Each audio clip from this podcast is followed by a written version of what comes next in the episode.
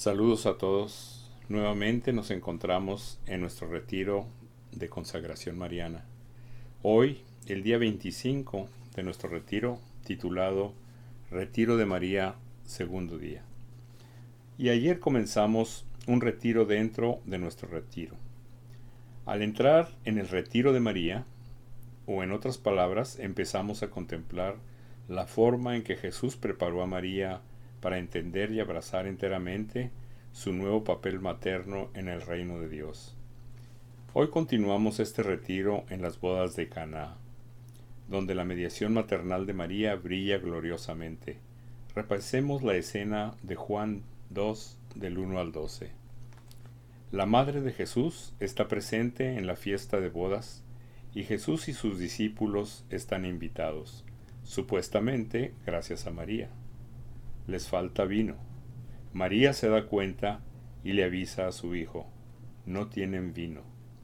Jesús parece reprenderla. ¿Qué quieres de mí, mujer? Aún no ha llegado mi hora. Sin embargo, María dice a los servidores, hagan lo que Él les diga. Los sirvientes siguen las órdenes de Jesús y llenan los recipientes de piedra con agua. Luego el agua se convierte en vino y los discípulos creen. Meditemos en profundidad el comentario de Juan Pablo sobre esta escena. Sus palabras llegan al corazón del papel de María en nuestras vidas y explican por qué debemos intentar consagrarnos a ella. En Caná se delinea ya con bastante claridad la nueva dimensión, el nuevo sentido de la maternidad de María. Es una nueva maternidad según el Espíritu y no únicamente según la carne, o sea, la solicitud de María por los hombres, el ir a su encuentro en toda la gama de sus necesidades. En Caná de Galilea se muestra solo un aspecto concreto de la indigencia humana, aparentemente pequeño y de poca importancia. No tienen vino.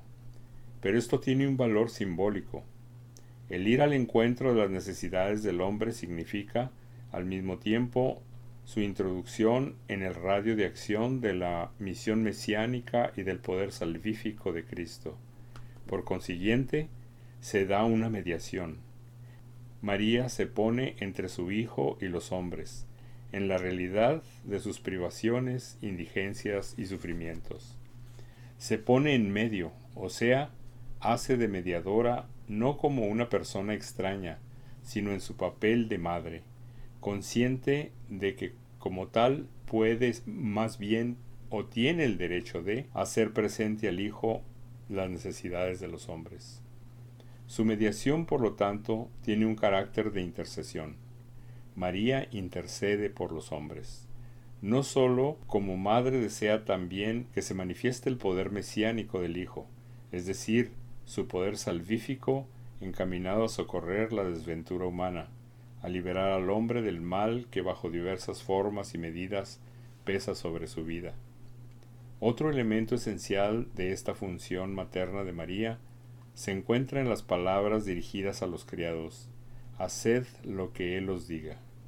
La Madre de Cristo se presenta ante los hombres como portavoz de la voluntad del Hijo indicadora de aquellas exigencias que deben cumplirse, para que pueda manifestarse el poder salvífico del Mesías. En Caná, merced a la intercesión de María y a la obediencia de los criados, Jesús da comienzo a su hora. En Caná, María aparece como la que cree en Jesús. Su fe provoca la primera señal y contribuye a suscitar la fe de los discípulos. El hecho de Caná de Galilea nos ofrece como una predicción de la mediación de María, orientada plenamente hacia Cristo y encaminada a la revelación de su poder salvífico. Ahora nos gustaría destacar algunos puntos importantes de este pasaje para que reflexionemos. Primero, no por necesidad sino por elección de Dios, la esclava del Señor que hace perfectamente la voluntad del Padre, tiene el derecho, como madre y mediadora, de señalarle al Hijo las necesidades de los hombres. ¿No deberíamos recurrir con nuestras necesidades e intenciones a una Madre de Misericordia tan poderosa? Y segundo, María necesita servidores que obedecerán sus palabras, hagan lo que Él les diga. ¿Estamos preparados para ser sus servidores, para que Jesús pueda iniciar su hora en nuestro día? Tercero, las palabras de María, hagan lo que Él les diga, aclaran que el papel de María está orientado plenamente hacia Cristo y tiende a la revelación de su poder salvífico. Por lo tanto, la mediación de María está en unión con la única mediación de Jesucristo, nuestro Salvador y subordinada. Muy ilustrativas las palabras de Juan Pablo II en este día sobre el papel de mediación de María, ella en medio de Jesús y nosotros, los hombres. Debemos recordar también que toda la obra redentora, la historia de la redención, comienza precisamente con ella, cuando María recibe la visita del ángel y le anuncia la venida del Salvador, ella acepta. Con ella empieza la historia de nuestra salvación. Y el momento de las bodas de Caná es otro inicio importante. En las bodas de Caná, Jesús se revela no como el hijo de María únicamente, ni el carpintero de Nazaret, sino como Dios, capaz de realizar obras y milagros y signos extraordinarios. En ese momento se unen el hombre, completamente hombre, y el Dios, absolutamente Dios. En ambas ocasiones María juega un papel crucial. María le presenta al mundo al Hijo de Dios Padre en su seno Treinta años después le presenta a su Hijo como verdadero Dios y verdadero hombre. ¿Podemos acaso dudar del poder de intercesión de María?